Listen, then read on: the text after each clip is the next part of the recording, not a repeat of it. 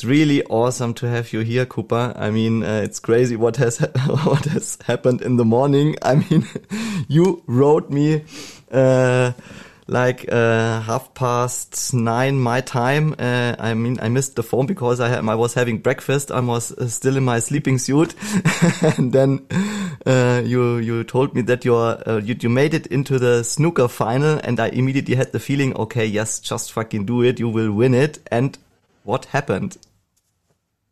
I'll show you what happened. this is just fucking crazy. So Cooper just won the snooker the snooker tournament. Congratulations. Yeah.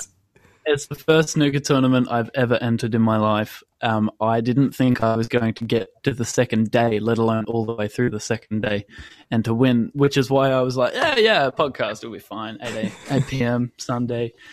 Um, but honestly, what what Manuel left out there was that he messaged me back and knowing that I was concerned that, you know, and it was bothering me that it was going to go over and I had to deal with, you know, one or the other. And he was just like, no, you go do it. You focus on winning. It empowered me. And, and, um, I think honestly that that played a big part in really bringing it home. So man, I can't be more grateful. Yeah, so I'm really, I'm really happy to have you here. I mean, that's the highlight of my week, uh, actually, as I already said, because I was so much looking forward to seeing and uh, hearing and actually feeling you again. I mean, we are making this over distance now because obviously in these times it's uh, tough for uh, musicians, uh, traveling musicians like you to come over and play live gigs. And therefore that's the, uh, basically that was the originator for this, uh, live, uh, artist lockdown live special series. Uh, that I invented two weeks ago because yeah, I mean it's just it, it suddenly appeared. I can't really explain, but it felt right. So I thought let's just fucking do it. Man, you you brought it along so quickly, and there's so much to configure with making sure everyone's equipped and and yeah, the amount of work you would have had to do to make sure this streams to different places is insane. I know I've done it before. To pull it together in two weeks, including all of your guests, that's pretty incredible. So props to you and thanks for having me. I feel I feel very honored. Thank you very much. Before we start, I play my jingle. It's in, in German because this is the second English uh, interview. Basically, I probably need to make it uh, in English also, but then all the international listen listeners can learn a few words of German. And then we start. Hier triffst du Menschen, die einfach mal machen. Just fucking do it. Gespräche mit mutigen Vorausgehern. So even you probably not understood every word, but I mean, it's a, a drags down the quarter mile. So it's about getting the horsepower on the ground. And this is basically all what this format is all about. It's about talking with people telling stories that just fucking did it. And I mean, you just proved today that it's possible to just fucking do it and just, uh, yeah, winning a, a, snooker tournament, even you didn't expect it. And uh, so many people have dreams, have big visions and just, uh, yeah, have a fear of starting because people are telling them, ah, probably you're dreaming too big and this doesn't work out. But there are so many people that uh, just try it because their desire is so big and yeah, something really yeah amazing comes out, and uh, you are one of uh, one example for this. And we met last year actually in Ryan's living room here in Munich. Ryan was my guest uh, yesterday evening, and he's a musician, UK uh, musician from uh, living here in Munich.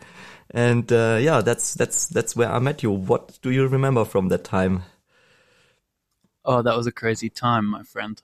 Um, I I do my best to remember the the very good and happy things, which was, you know, I- experiencing the the December in Germany. I'd never experienced cold Christmas festivities before, um, and that was very special. And um, yeah, it was it was so cool to meet you. And I I mean, we both knew we kind of shared a a thing when we first met, and we kind of were thinking on a similar wavelength about, you know, um, trying to make the most out of all the days, and and it was, yeah, I was really looking forward to seeing you again. But I mean, it won't be never. I, I'm I'm initially um, I'm making some plans to either come back uh, in the summertime in your next summertime or um, or to mo- move permanently to the UK, which means I'll be much closer and visiting much more often. Um, and and all of it is very very exciting, and all of the all of the way that the previous year has gone has amounted in so many positive things, and um, yeah, it's it's just continuing to surround myself with with with with great positive people, and um, that's all that's important at the moment. Actually, Yeah. so Absolutely. I mean, it was a, a bit of a tangent, not to answer your question so directly. no, that's that's. I mean, everything was included that uh, wanted to be said at this moment. So I'm I'm. It's. I mean, I haven't prepared a concept uh, for for these interviews, and that's actually the concept. So not having prepared any questions. I mean, it's not a press interview or something asking stupid questions that are asked in every um, interview with a musician. I mean, of course, there will be obviously occurring some questions here and there about some songwriting or text or stuff like that, how you came to your music. But basically, the idea of this is just starting with showing yourself who are you, what are you doing, and as you are a musician, the right thing to start would be with some music, I guess. with the song. Cool. Um, yeah, this song is 2020 for me, um, and uh, an ode to my beautiful partner, and yeah, the the way that we've been able to press through all of the difficult things together and, and end up in this beautiful part of the world, which I'll tell you a little more about. It's um, it's Matt Corby's song, it's Resolution.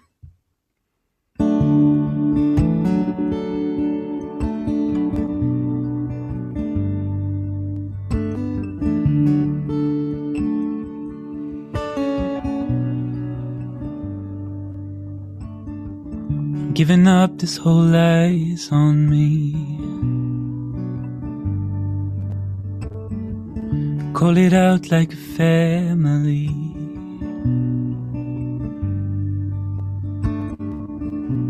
Still about my time, won't get it right. Until the rubber leaves the road. You said don't lie, so I made the truth. Seems like a lie to even you.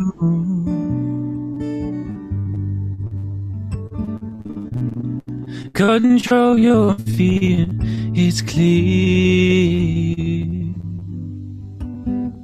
that you do not know where you're going to. So don't you worry, you will be my resolution. Characters of no illusion. No. You will be my resolution.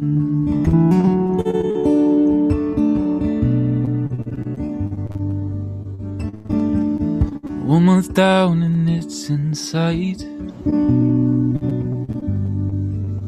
Oh, I'm guaranteed to lose my mind. It's dangerous to speak sight. You might know what I'm trying to hide. From the cradle to college. Oh, I bought the book but didn't flip the page. Oh, readiness is near. We stay as far away from the coming of days. So don't you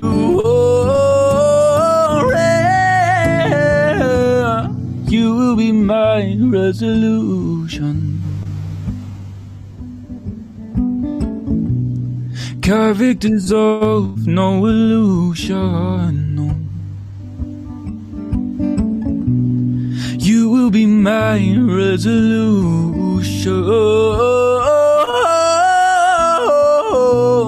Characters of no illusion.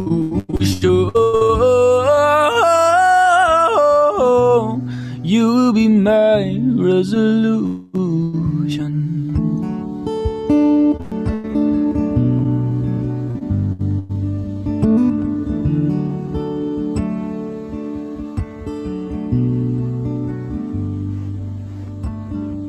So turn around, put it down and see that this is really the place to be.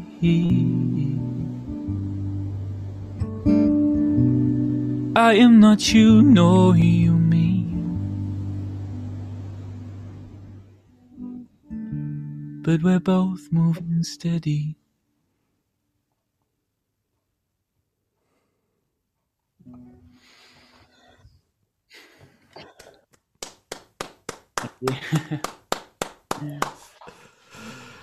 I really like that song.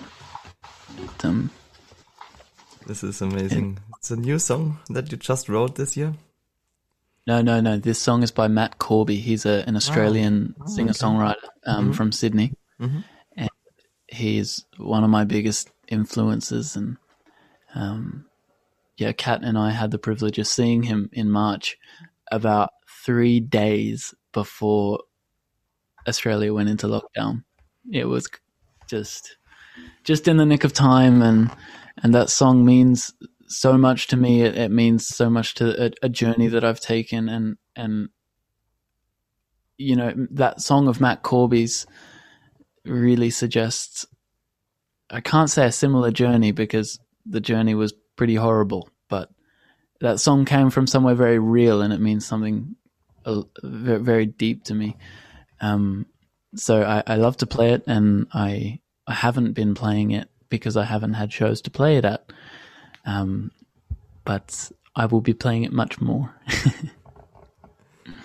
Thanks for sharing that with with us. So to open up uh, a little bit uh, for the people that uh, probably not know who Cooper Lower is. Uh, who are you actually? What's your what's your story? Where are you located? Uh, what's your what's your story? So, um, I'm 22 and I'm from Australia.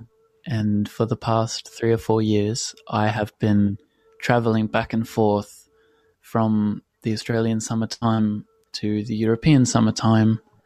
Um, I spent some time in North America as well, a bit. And last year I was based in London, but every time coming back to Germany and, and, and, and loving it there and loving the way that people respond to what I'm trying to put into the world and um it it just means that it's a place that I'm determined to come back to every single time. I I did my first winter tour of Germany, which is when we met um, in December, and that was the first you know crazy time where I was like, wow, I can tour a place once every six months, and people will still come. That is crazy, and you know, it felt like the momentum was really happening and, and things were, were starting to come along. And, and of course, everyone has their, their own unique and very um, complex kind of hardship associated with the virus and the way the world's been for the past nine months. Um, and I guess one of the things that was most significant for me was was the halting of of that momentum and and having to stop and slow down and and stay in Australia for a winter, which I forgot is cold, and um, so yes, we, my partner and I, Kat, uh, we locked down in March all the way through to June um, with my family back in Victoria, which is um, the state where Melbourne is and is in the south east corner of Australia. Um, that's where I've grown up all my life in, in quite regional places in very small communities and um, yeah, just trying to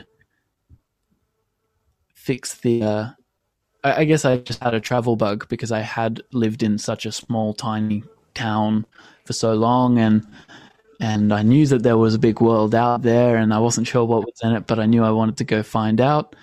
And when I finished school, I'd already been doing music for a while, and um, I'd released my second album as I finished my secondary education, and I saved some money, bought a plane ticket to Switzerland to visit my friend Yannick.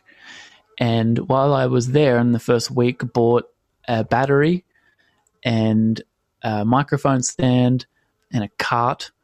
And I started traveling around Europe via train, busking for money to go to the next city, and then busking again for more money to go to the next city.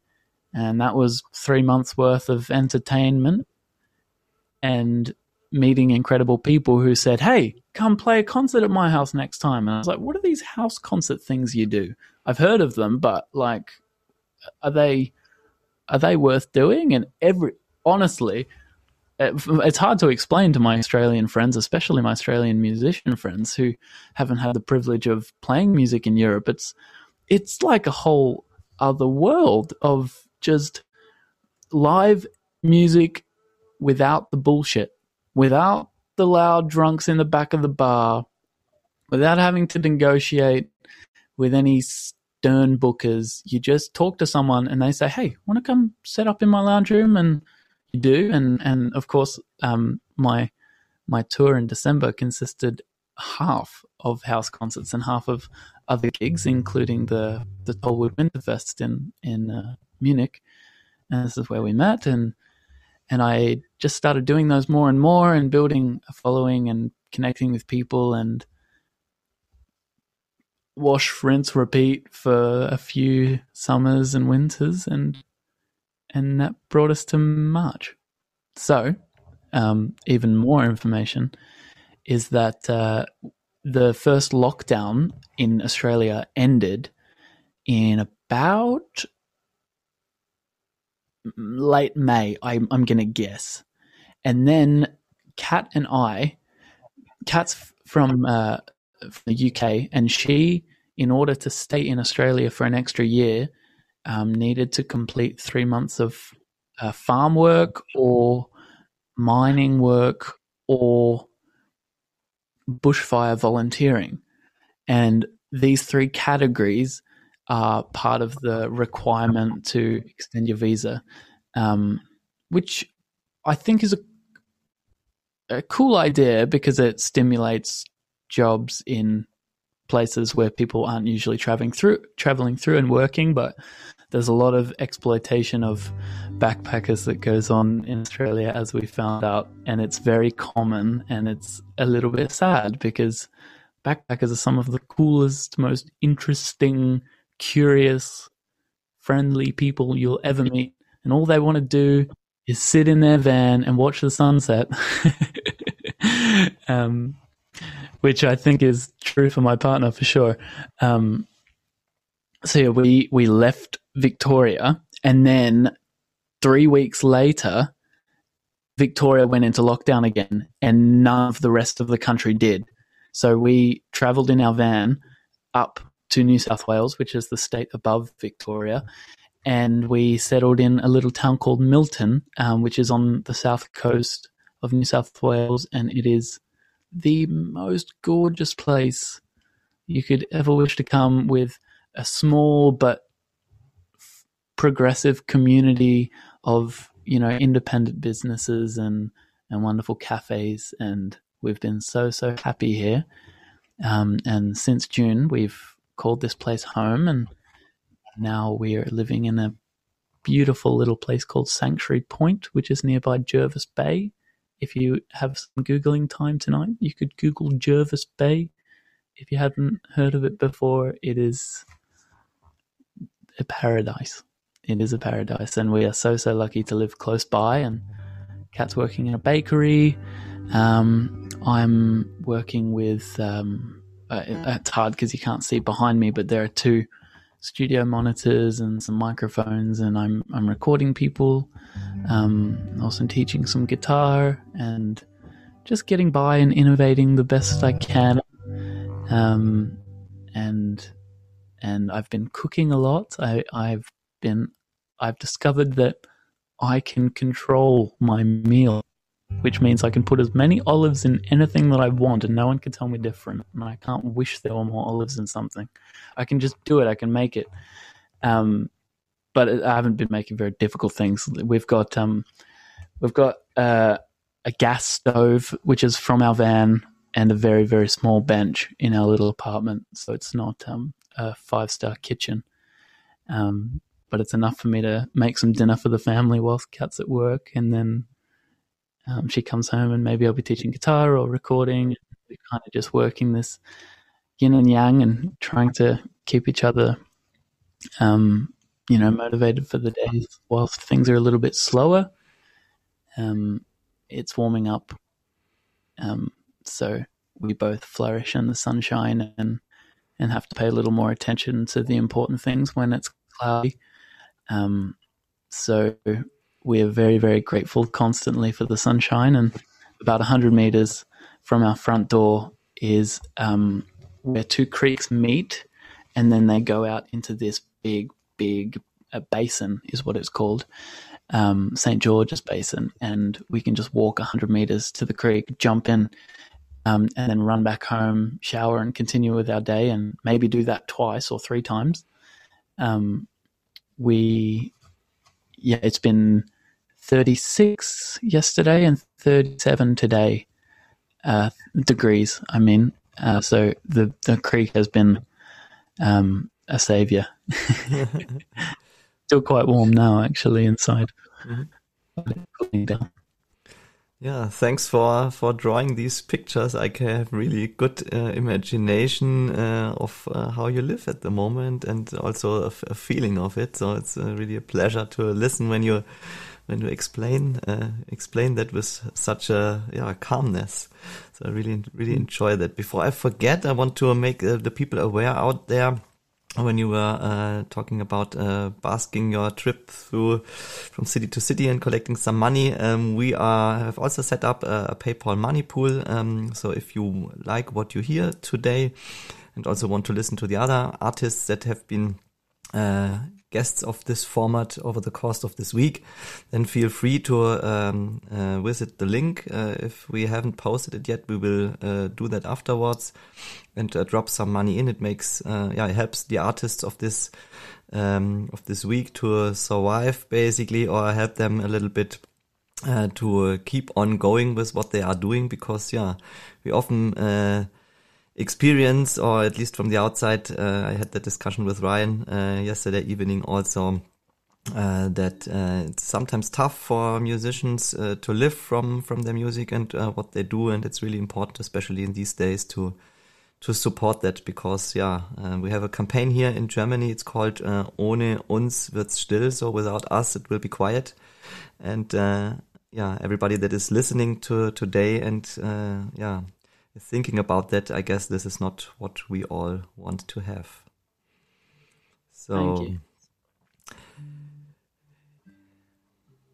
it's been um you know what like when I when you first asked me to be on the podcast and and um you know your, your motto is just fucking do it and uh, all about preaching motivation toward your vocation and and making all of the the days worthy and and I was a little bit apprehensive initially because actually music hasn't been a, a very big part of my life lately.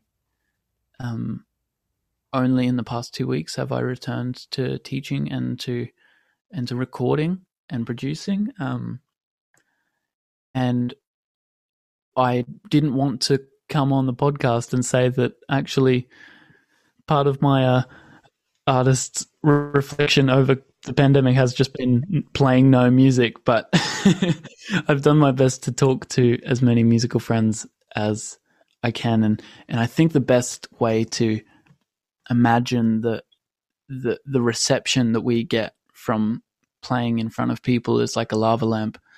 It's like you you you need the you need the response and the reciprocal from what you put into the world and in order to, to carry on and to be motivated to create and and to understand why you you you bear the the hardship of of committing to creating for for your entire life as your career. It's not very uh, it's not very lucrative you could say but but that's not that's not all you know? It's it's not all about money. It's just you have to you have to sacrifice a lot. You have to you have to deal with being you know not not always super secure and not sure when where you'll be. You're not able to make plans as much as you know because you don't you don't know if this opportunity will do this thing for you. And it, it's it's it's uh,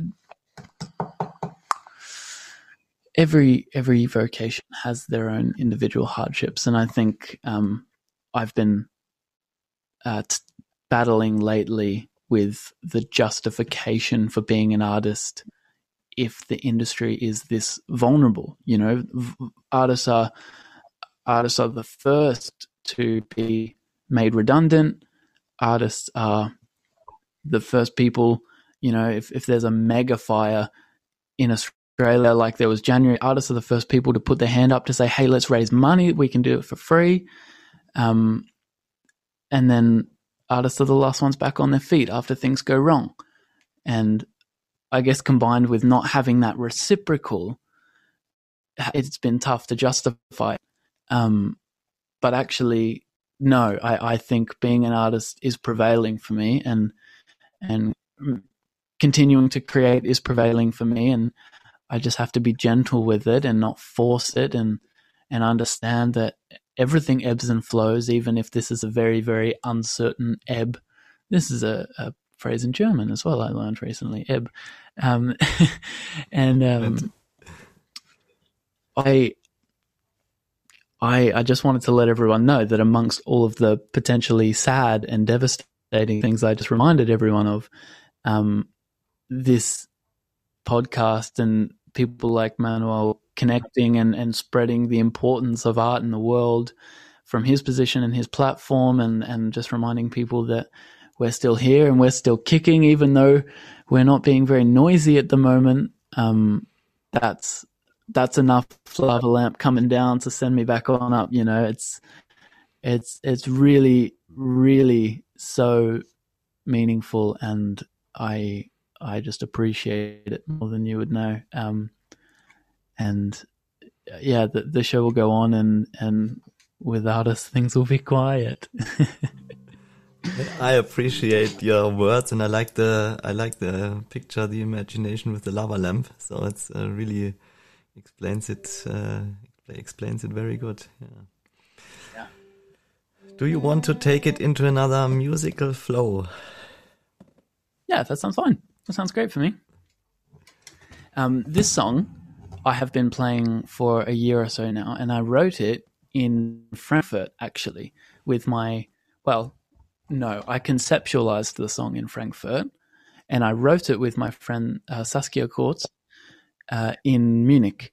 Um, she's an incredible violinist and super friendly, cheerful person, and um, we had a really good time. Just, I think we were just can't remember. We were eating something delicious. I can't remember what it was, but we just we just sat out on a sunny afternoon um, of her friend David's backyard and kind of wrote this song. And I I, I struggled to write in a co-writing capacity. Um, one because I'm very precious about the words that I call and label my own, but two because sometimes it's a process of feeding through all of the shit before you find something that's actually worth holding on to and maybe that line will take half an hour and then you're on to the next line. And it seems sometimes a bit painstaking. Um, but she was so patient and and so respective of my creative process and in because she was like i'm not writing the words. I speak i speak german. But of course she's got great english. But but you know she was like yeah the words are your bit. I'll just we'll just work on putting the the song together.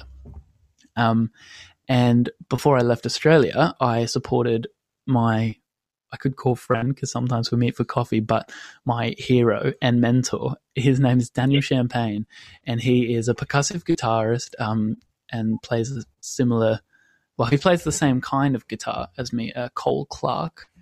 Um, and we, um, we played a show together, um, and which is always just the biggest, biggest honor in the world. Uh, he's released an album very recently and this song is written in a tuning that he showed me, or I configured from one of his songs. Um, for any guitarists out there, it's C, D, C, G, D, G, B, E. Um, so it's a B, G chord with a C bass.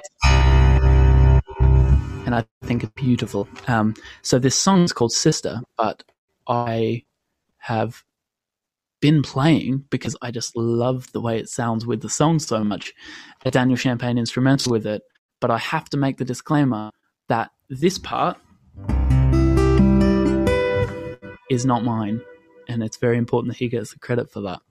Um, but it's of course the rest of the song um, is mine, and the guitar, the guitar's not very complicated, so it's you know it's just it's just the song from that point on. I'm gonna put the guitar, the camera down just a touch.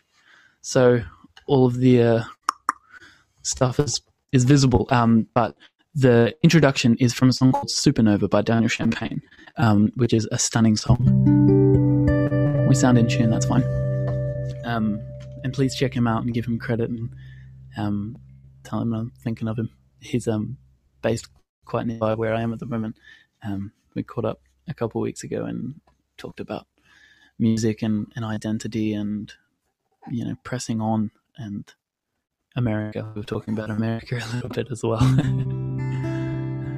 um, so yes, this song is is called Sister, and I wrote it after a phone call that we had when I was sitting at a, a cafe on a really hot day in Frankfurt, and she called me and she said.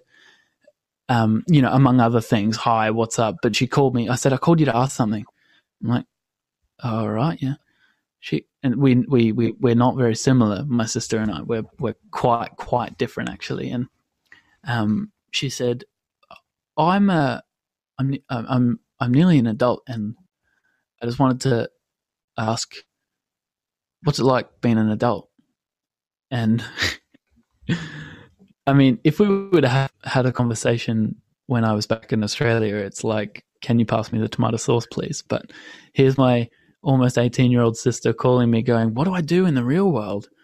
And I'm baffled, but also, I've been waiting years for this. Let me share my wisdom. Anyway, I just told her a, a few things that I thought to be true, but I, I, I wrote some of them down. And then as it happened, I, some of them rhymed. And, and, uh, yeah, it turned into this song called Sister enjoy with Daniel Champagne's instrumental as a intro and outro.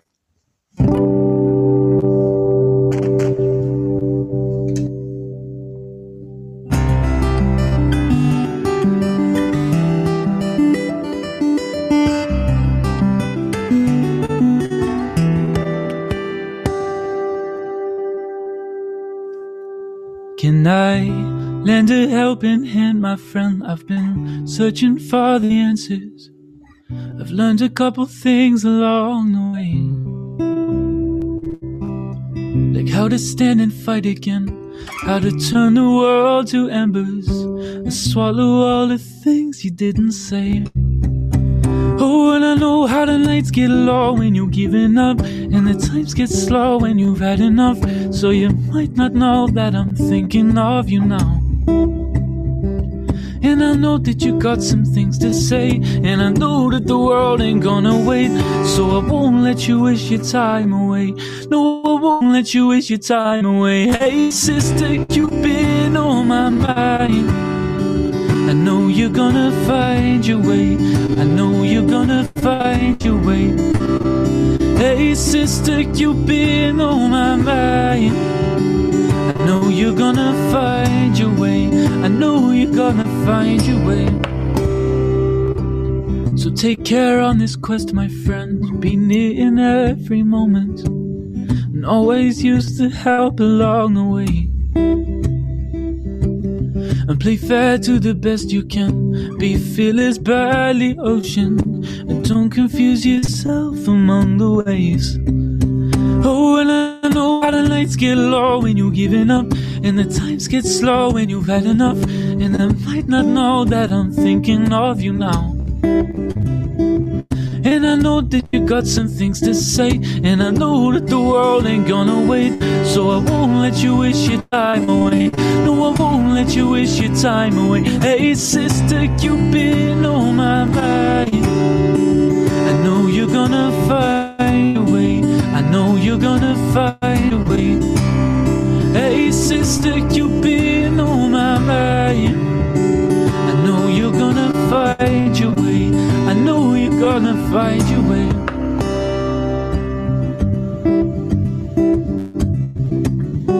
I know you're gonna find your way.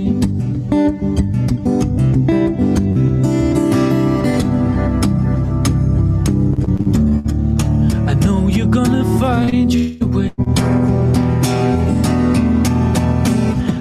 sister, you've been on my mind. I know you're gonna find your way. I know you're gonna find your way. Hey, sister, you've been on my mind. I know you're gonna find your way. I know you're gonna find your way.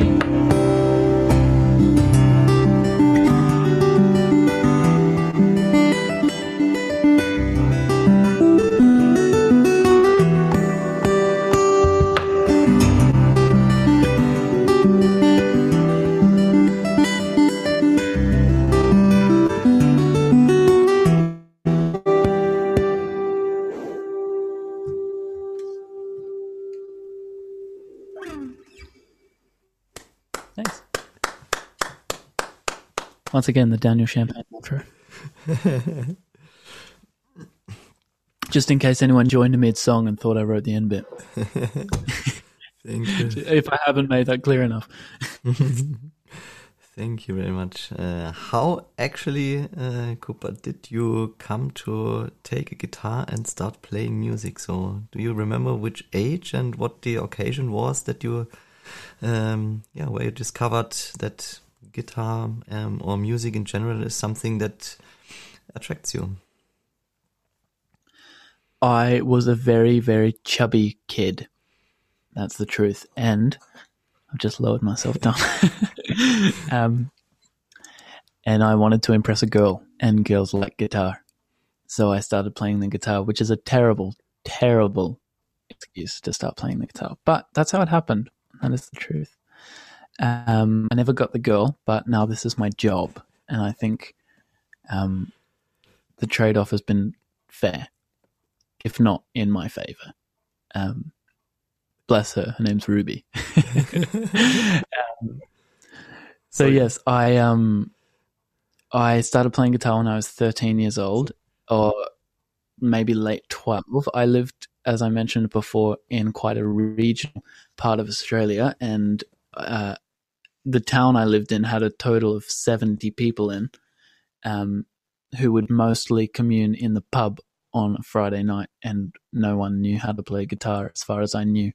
Uh, so I taught myself using YouTube, and I found all these crazy players who did a bunch of hitting and tapping and hands flying, and I thought I've just got to do a bit of that.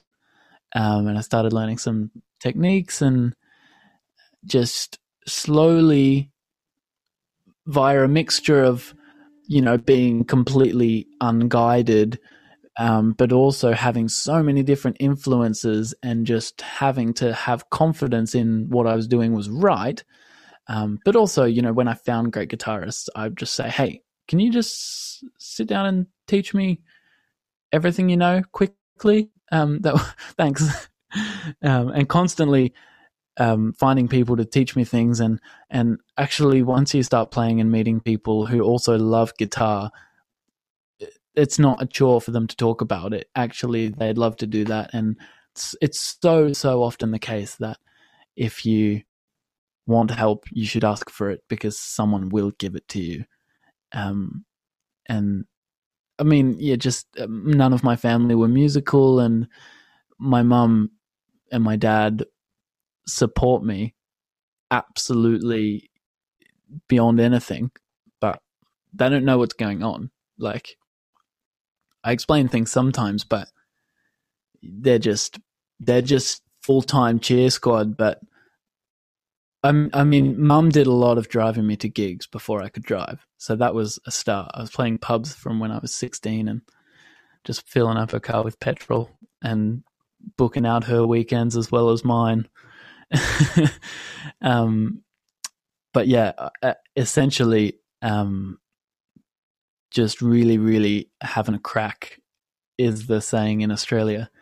Um, just giving it a really, really good effort is the loose translation. um, yeah, I just realized I should potentially not speak so esoterically if over half my audience is potentially That's potentially European. Just that's just perfect. I mean, I'm listening. I really I really enjoy you talking, so I don't have to ask so much much questions. Everything is developing naturally, so it's just I mean as it comes up, and that's the concept of this of this format and why I so much enjoy it because I mean every every interview uh, I mean yeah the musician special is a mixture of uh, playing music and swinging singing to um, yeah making music together and talking and uh, yeah every every um, every um, date basically is different somehow. And uh, yeah I always enjoy it and go naturally through it. I mean uh, listening to my intuition and then just what comes up at the moment is exactly the right thing that is supposed to show up. Just like in the morning when you had the opportunity to to win your tournament. I mean that's was what was supposed to happen then. So and we didn't know before that it's going like that but forgot about it. You've just reminded me. I'm so happy. and, and I, yeah, I feel that as well with the whole unguided. Just like, oh, I think Manuel will care about this. I'm going to tell him that right now, and then at three minutes passes and I'm still talking. That's a bad, podcast to listen to. I think Second? again that those are the best kinds of podcasts to listen to. I think just you know, although we are talking about things that we find interesting and and you know there's a general direction, but those podcasts where people just get on and talk shit so entertaining, so great for just that found time. Honestly, I listen to more podcasts than I do music. That's my confession of the Just Fucking Do It podcast series six. I I I I listen to music as a dedicated activity, um, but I find it very hard to listen to music as a form of background noise just because I'm listening to it very intently and as a result not doing what I was probably trying to do. Um, I like driving and people would probably assume that because I'm a musician that I've got a banging Spotify playlist, but it's pretty pretty calm and relaxed. I'd say it's I, I like listening to the engine and winding down the window, even if we're going very fast. and and Kat's not like that at all. So when we drive together, we, we were talking about it the other day. Uh, it's my preference to not have music on, and it's her preference to just bop along and sing the whole way. I mean, it's a compromise. So Mhm. we listen to podcasts. yeah really really great and i mean i never i never thought uh, i mean if you if you would have been talking like a half a year or um nine months ago and you would have told me that i will have a podcast uh, with uh, 20 episodes already i would have said uh, no why should i do that and yeah but it somehow developed and it felt right and i just followed the the the signals and put together the pieces and somehow this is what it's all about now and it's it's so uh, there's so much um, uh, passion in it basically uh, because and and I get so much feedback from people connecting also the guests that appeared in the episodes that are connecting because they see in, in the episode of uh, somebody else and that's probably the piece that they just need at uh, their current uh, where they are currently standing and looking for the next uh, piece that they need to on, on their journey. And only this is so has so much value uh, in itself and uh, because that's the network and that's the basically the the asking for help. I mean there's all i really like that uh, when you said that before. I mean there's always somebody there that uh, is happy to give you what you need. But i mean they the person that is looking for something probably not always knowing what he or she is looking for i mean talking about intuition. And on the other side you you don't know exactly who is having what I need at the moment. So it's this is also something I want to give with this format. I mean, showing this is what we have, what we do, and if there's I always say if there's only one person out there that says, "Wow, this is this is this impressed me. This is what I needed right now," then this is we did we did that for for you for this person because that's that brings that enables you to make the next step and that yeah it's basically what makes us happy as well. So share your story. That's what i always what i always encourage people to do. Share your story. I, i'm 100% sure that everybody has a story to tell. And i mean obviously it's not everybody's uh, not everybody likes to talk about their story publicly or share everything, but I mean, there's always somebody out there that exactly can benefit from what you have to tell from your experience to make the next step on his very own journey and to to succeed in. I mean, be it a snooker uh, tournament or be it uh, making your um, dream of becoming a musician, uh, bring it to reality, or like my coachy Dennis, who starts. I mean, he signed a coaching contract yesterday and he has such a big commitment to make his dream uh, um, real to uh, to start uh, a restaurant in these tough times. And he's no cook he has no money and he just quit his job because he's dreaming of this since he's 12 and he's uh, in, the, in his early 30s now. Ah. and now it feels right for him to do it. Even all the restaurants need to close down during these lockdown times but he's so convinced and I believe in him that he will succeed because he's so passionate about what he's doing. So it's it's the right thing, and everybody should yeah, listen to his inner voice and follow it because uh, it won't let you go if you do something else. It will be just uh, yeah delayed somehow, but it will come up, and yeah, that's my. Uh, my motivation to do that to encourage people to follow their dreams and just make it real yeah. You're such a good example for that. It will happen. It is happening. It is happening. That's the thing. That's what we always say when uh, every time I'm together with Dennis, I'm saying, Dennis, it's happening. It's happening. We're already making the steps. Good correction. I prefer that. It's happening, Dennis. Yeah. Um, Sorry, I cut you off before and I no, that's that's okay. fine. So I'm waiting uh, for you playing the Man of Good Intention because this is my favorite, my favorite song. Okay, yeah, yeah, yeah. So, um, that's possible. Have any um any ground to cover whilst I tune, so everyone doesn't have to just listen to me tuning. Please, take, I, am ta I'm taking over. Yeah, so uh, probably I'm telling that story. So, um, I don't even know if it's the title of that song, but I mean that's what uh, that's the part of that song that really caught me, and um, because that's how I perceive you. Basically, you're to me you are a man of good intention, and that's what you carry with your music. So when I experienced you in the uh, in the living room uh, of of Ryan and uh, hearing that song and with all the yeah everything that that came to me through your vibes.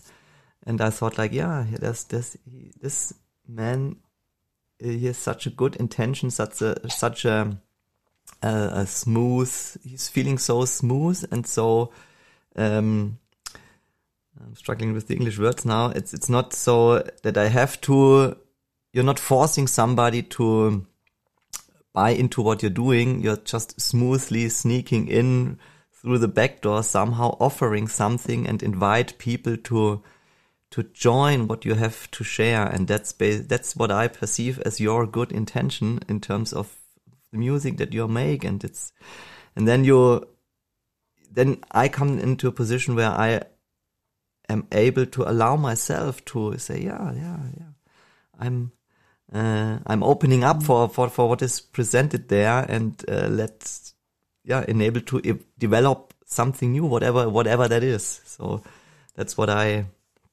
combine with, with that song, basically.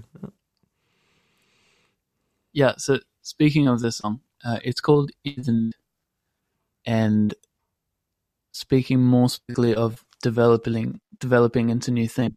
Um, this song has has really taken on a journey and, and a, completely different meaning from what it already intended to be. Um, and it is almost specific because of the line "I'm a man of good intention." Uh, an extraordinarily um, it's hard to it's hard to go deeply into it without extending us to about eight hours long. Um, but some things happened in my life, and by things happening, I mean I did some things which really, really didn't suggest that I was a, a man of good intention. And why did I still feel like that line was justifiable in my life? And when you when you spoke how you did just then about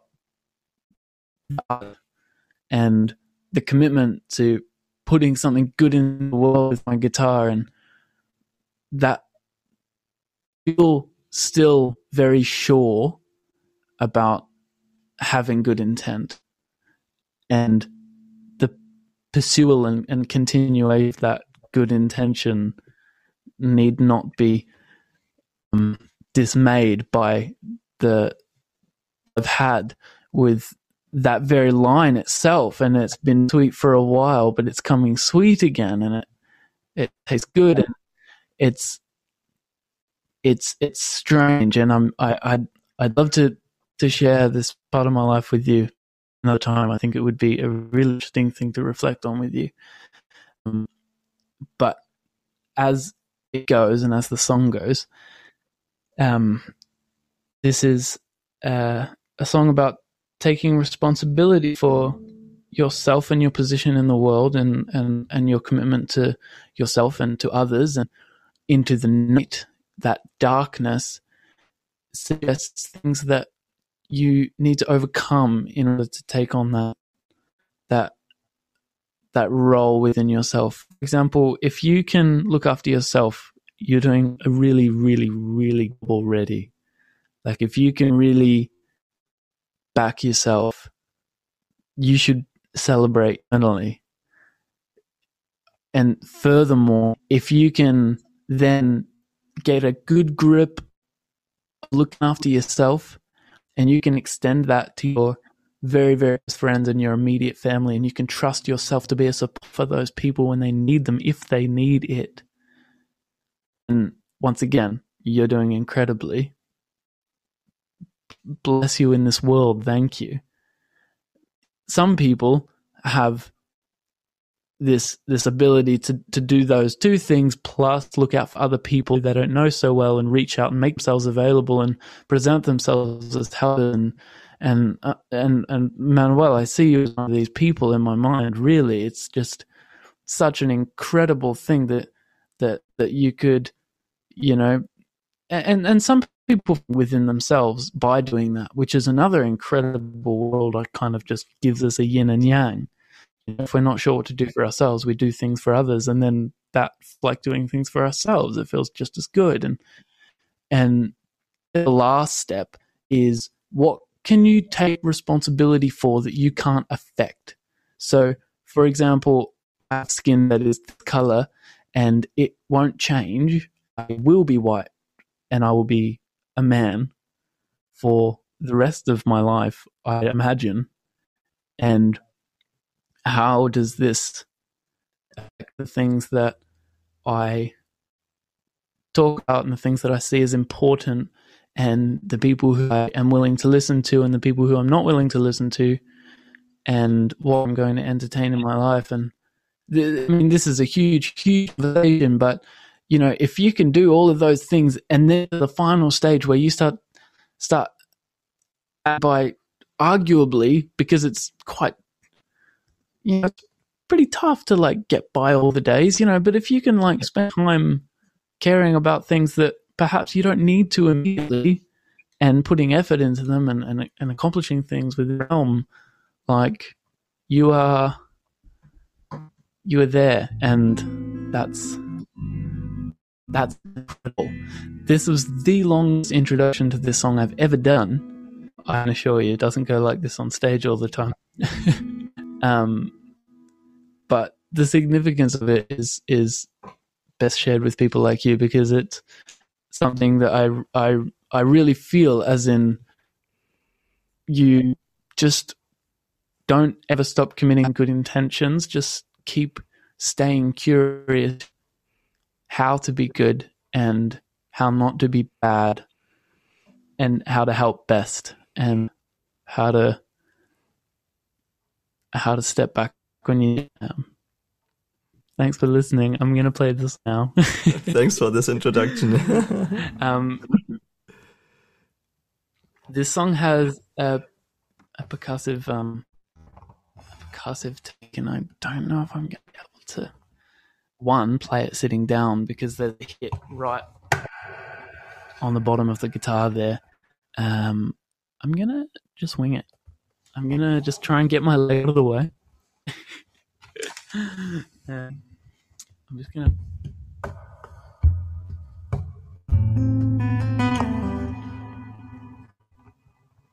it will probably go okay.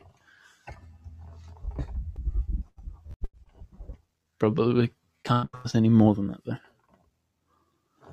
This song is called "In the Night and it's Manuel's favorite.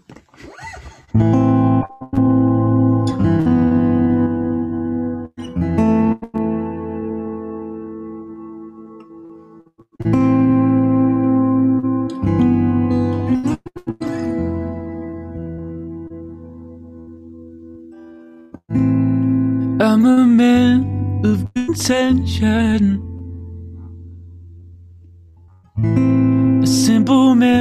With a simple truth.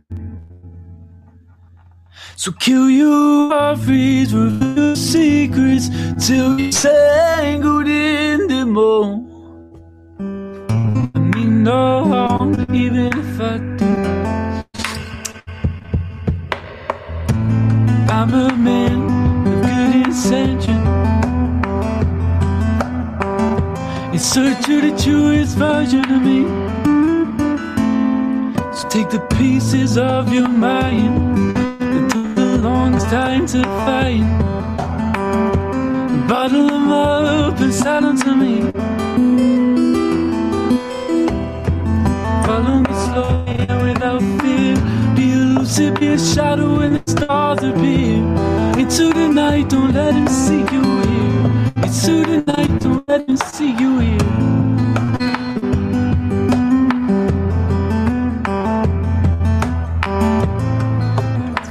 Sitting down. I'm a man of good intention. It's search of the version of me. So take the pieces of your mind. Took the longest time to find. Bottle them up them to me. Me slowly and without fear. Be elusive, be a shadow when the stars appear. Into the night, don't let him see you here. Into the night, don't let him see you here. So this is the um, part in the live show where I usually break down a little bit more about what's happening on the guitar here. So for anyone who hasn't seen percussive guitar before, or for anyone who hasn't seen me play before, I'd like to just teach you a little bit more about how I've put everything together. With my middle finger and with my index finger, I can play a very simple bass line. With my ring finger here, I can add some context to those chords. Now I can further that line along.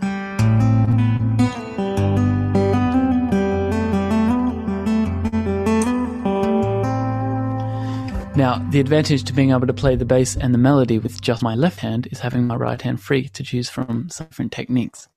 Now, the first one is a harmonics technique. Now, these are a, a, a sonic phenomenon that occur on the 12th, 7th, and 5th fret of the guitar, and they're also possible with one hand.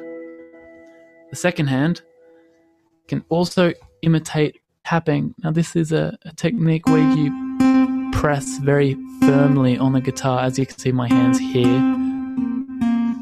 And this is also something that's obviously possible with my right hand, and you can make melodies like this. But of course, I've been playing the drums, so I'd like to introduce my kick drum, a snare, another snare, my hi hats, and my scratchy thing. So the drums to this song are not too hard, really.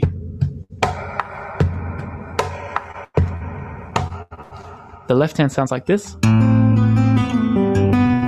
And together.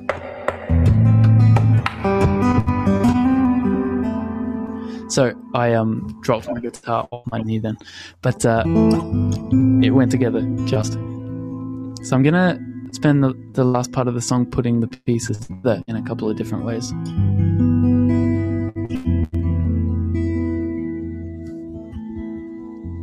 So follow me slowly and without fear. Be elusive, be a shadow when the stars appear. Into the night, don't let him see you here. Into don't let him see you here. Follow me slowly and without fear. Be elusive, be a shadow when the stars appear. Into the night, don't let him see you here. Into the night, don't let him see you here.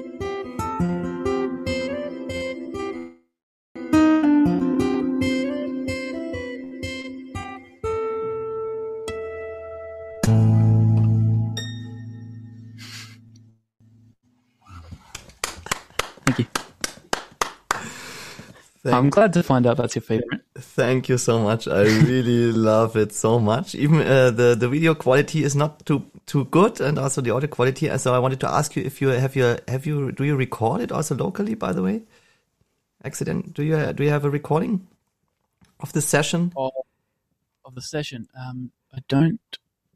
I don't think I do. All right. Okay. So never mind. So yeah, but uh, if you want to see that. Um, that song in the in the, in a better quality. I have uh, made a video uh, last year in Ryan's living room, so I have posted that on my timeline. It's public, so everybody who wants to watch it in uh, clear quality, how you did it back then in Munich, so feel free to to watch it there. So yeah, yeah, I just I just love it. I just love it. So thank you so much. Probably the the tutorial on the video as well, right? yeah so it's uh, it's, it's it com combines so many so many parts of uh, yeah basically all the parts that uh, yeah are also part of you. I mean uh, not just the technique but also the feeling and the story and everything. So that's probably why i like it so much. And uh, oh. also obviously the explanation part and thanks for the introduction. The long introduction.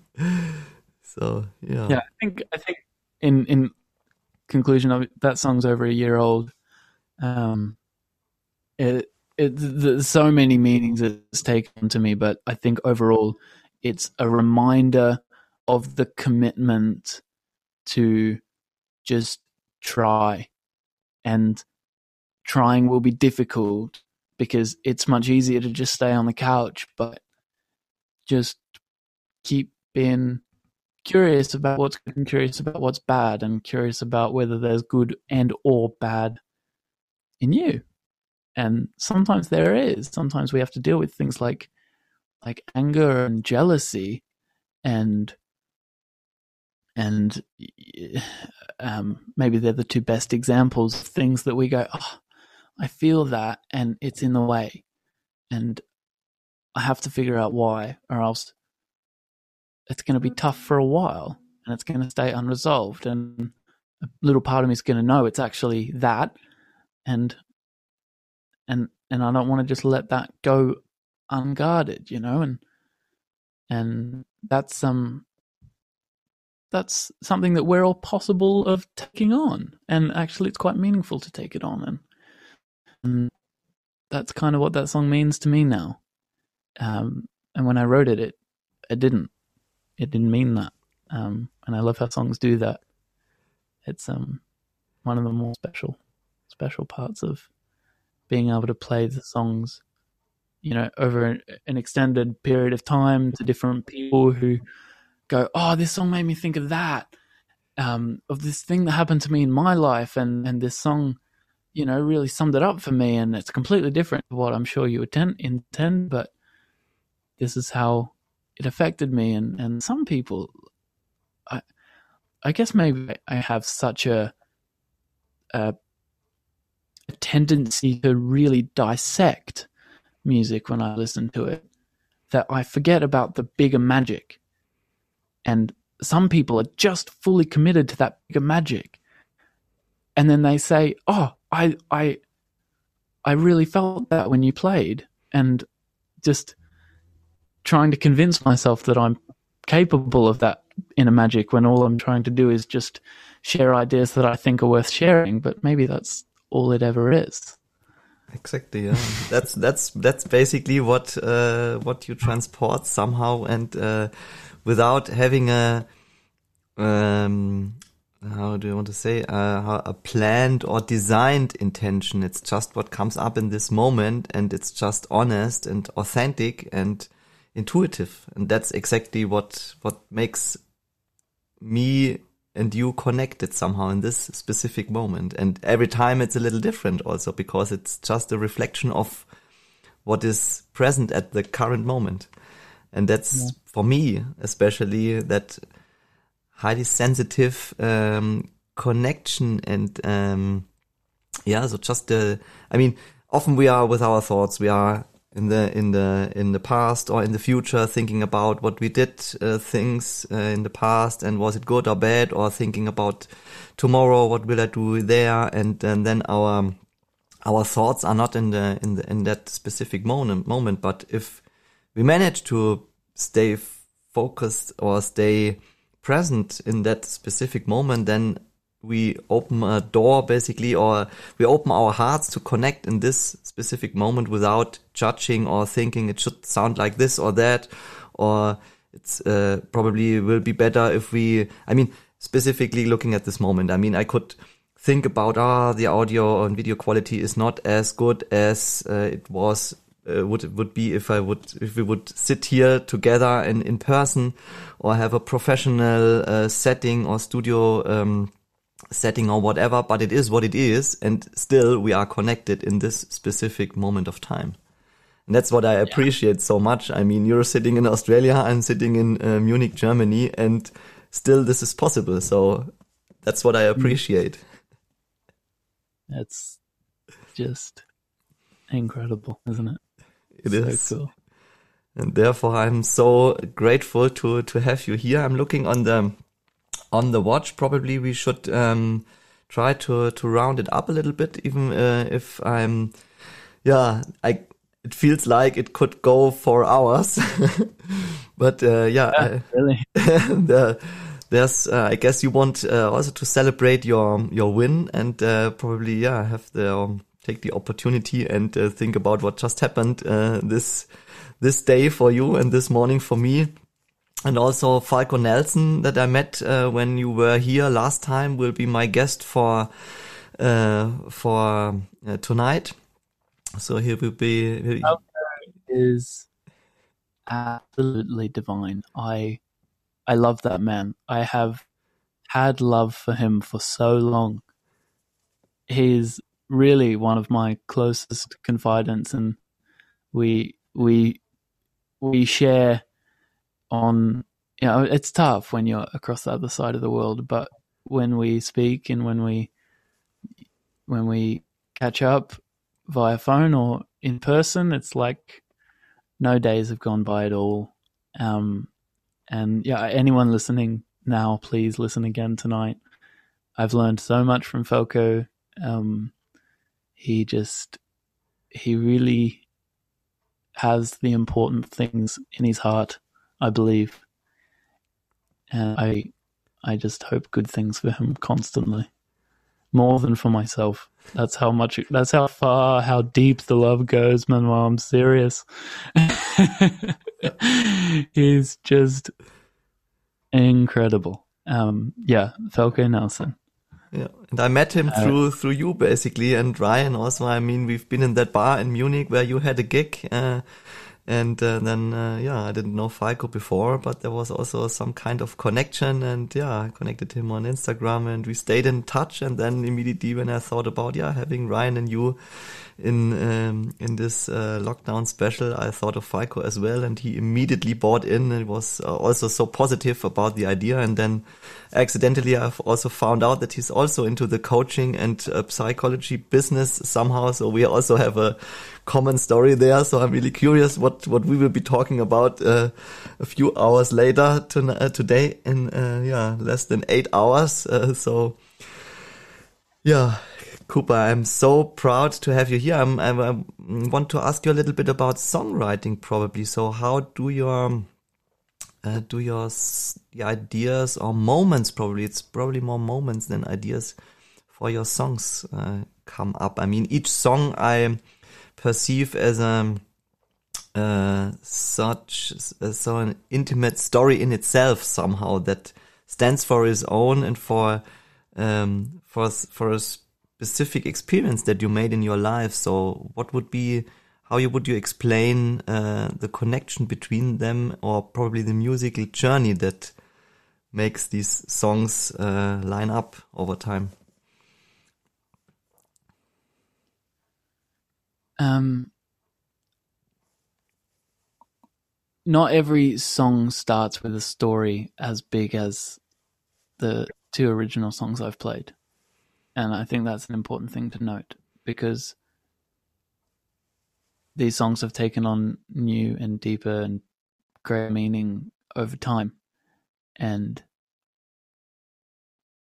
I've learned a lot about songwriting in the past six months by not doing it. And I, I can imagine that that sounds pretty insane. But the past nine months of my, my mm, what month are we now? The past eleven months of my life have been have been about simplifying and about asking questions and about planning for how things could be much less complicated and I could be therefore much more happy. And songwriting has been affected by that as well. And now creativity is something that I approach. And I think that's important, especially when you're not having that feed in from the top of the lava lamp. Songwriting for me in the past has a lot of the time f- focused on the guitar and I wouldn't I wouldn't fish for comments in saying that I have compromised songs so that they can have percussive guitar in them. And I think I haven't been writing to my full potential at all because I've been committing so hard to making sure the guitar is a really prominent feature in the past few songs I've written, for example, Sister, which was written not so long ago, is just me kind of just strum along and relaxing and actually commit more to the message and more melody And melody is really what gets in there. Like people see percussive guitar and they're like, "Well, that's cool. Like there's chords happening. Everything's still in context." And I try to be quite careful with that because some fingerstyle guitarists really alienate the audience and they're playing for their niche. It's like, you know, like really, really far in jazz guys who I respect immensely, but at the same time understand that it's not the most um, it's bad for communication. It, it's I, I I knew I had to simplify things a while ago, and by simplify things, I don't mean that I was playing incredibly difficult things that no one was able to perceive. That's not what I'm saying. It's for me, I needed to stop forcing myself to innovate on the guitar because everyone's done it before. What is actually unique to me, I think, is um is is me is is it. I think that's the only way to say to say it without having to justify for the next 10 minutes. It's me is the thing. And, and I think my songwriting is where me comes out. I think that's how to say it. Everyone can do what I do on the guitar, but I don't think everyone could write the songs that I write. And that's not a statement of how good they are. That's a statement of how me they are. And I think I, in the past six months, have realized that more than ever.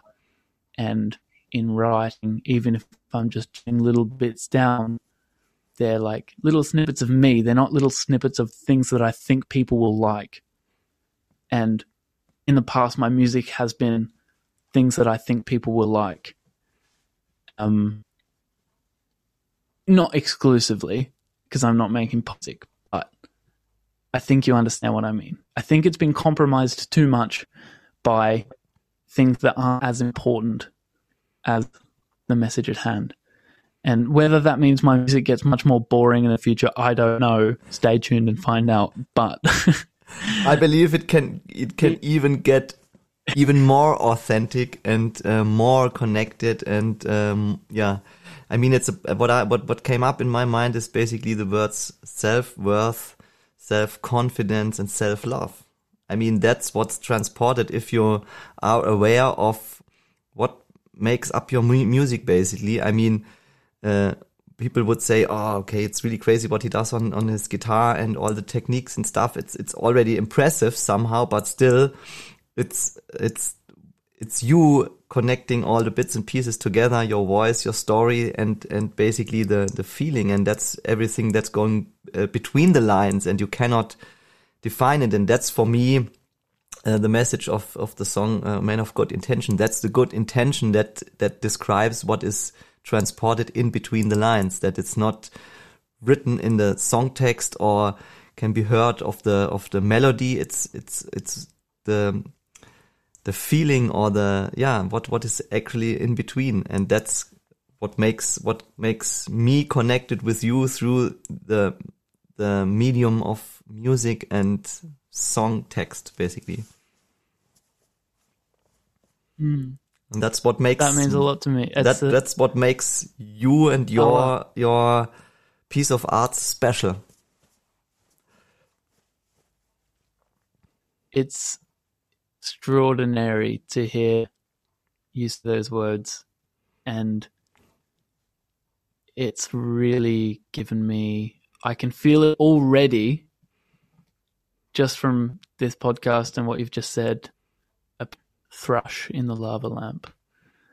And I thank you for that because it's not it's not something that someone who says you go all right in the pub that's not it doesn't do it for me but you're so authentic in in your excitement in your you know commendation and and in your praise, and I'm very grateful for that. And I, I, I don't think we'd be getting into a contest if, if, I were to just thank you before we before we sign off um, for having a platform and, and dedicating yourself to this platform and to building this community of people who just you know want to smile more and want to really find their purpose and find what makes them tick. And I've just I've just finished a book called Ikigai, which is the um, uh, it's full of it's it's it's a, book written about uh, an island um, called Okinawa in Japan that has the longest life expectancy um, of any other place in the world, and and there's of these places they're called blue zones. Uh, there's one in Italy, and there's one in uh, uh, Ecuador, I think, as well. Uh, and there's actually one in the US, but it's a it's um, a, a, big group of Seventh Day Adventists. Not as exciting as the other ones, and um, the the the crux is find your ikigai, find something that that you can um, make money from, find something that you love, and something that the world needs, and I always forget the fourth, and it's a different fourth one every time. Love, the world needs, um, and that you're good at. That's it. You love, you're good at it. World needs it, and you can make money yeah. from it. And actually, those things create your ikigai, and you identify your ikigai. You can feel your ikigai, and you pursue it in Japan, there is no word for retire. That's the fact of the podcast Sunday. Because retiring isn't really a thing in Japan. Your job is to your your your quest is to find a job that you love so much that you don't want to stop doing by any particular age. They literally don't have a word for retire, and they sometimes just don't do it. It's so beautiful. It's so incredible. I wish it were more of a staple in the Western world. And you, my friend Manuel, are preaching that. You're preaching just your job and love your job and, and love what you do because you have to spend time doing it yeah. and just fucking do it. Yeah, and if you love and, and if you love what thank you thank, thank you for these words, Cooper, and that's exactly what I feel. I mean, if you love what you do, then it's not work. It's it's it's the purpose uh, of your life basically, and then you just enjoy it. I mean, I could uh, sit here and uh, think about uh, complaining somehow. Oh, it's already this time, and I want to do this and that, and uh, uh, but I just enjoy what I do, so I don't think that way. I, I just appreciate the moment and having that connection, talking about these things and sharing the message and anybody out there that um, connects to that level and says, yeah, wow, uh, that makes me think and uh, probably, yeah, I should consider if I, what I do at the moment is the, is my purpose of life. And if this is something I really want to do or get a confirmation that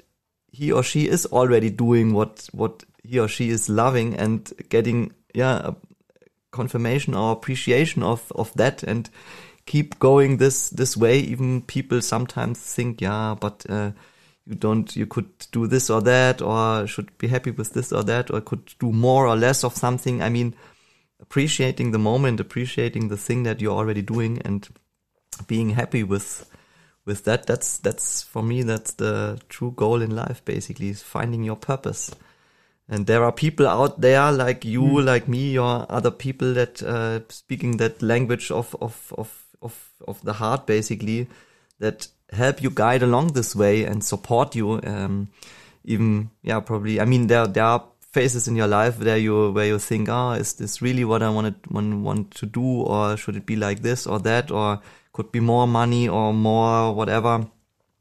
Then uh, you probably should think about, okay, is the thing that I'm doing what I really want to do, and if so, then yeah, keep keep walking that line. Mm. That's the one, man. What's what else should we say, Cooper? I guess um, if you if you feel like playing a, one more last song is the right thing, then this is probably what we should do. And if not, then we should close up. Mm. Um, your your connect paused for a second. I think I missed what you just said. Um, yeah, if if you feel like playing one so, more song for before closing down, then this is probably what uh, you should do. And if you say let's keep it like this, then this is the exact right thing. What's your feeling at the moment, Cooper? I think we should be. Like, We should. I think we'll. Uh, I didn't. I didn't get it. uh, what time is it here? It's uh 10:30 p.m. hmm I'd, I'd love to leave it on this note. Yeah, perfect. That feels feels good for me as well. Even I so much love your music, but I guess it's also a good thing because of the of the yeah we are at a good point at this moment. And uh, usually I ask my my guests uh, if there's anything that you want to um, add to what you already said. Some something that you want to um, encourage people out there. Is there anything more that you want to to add?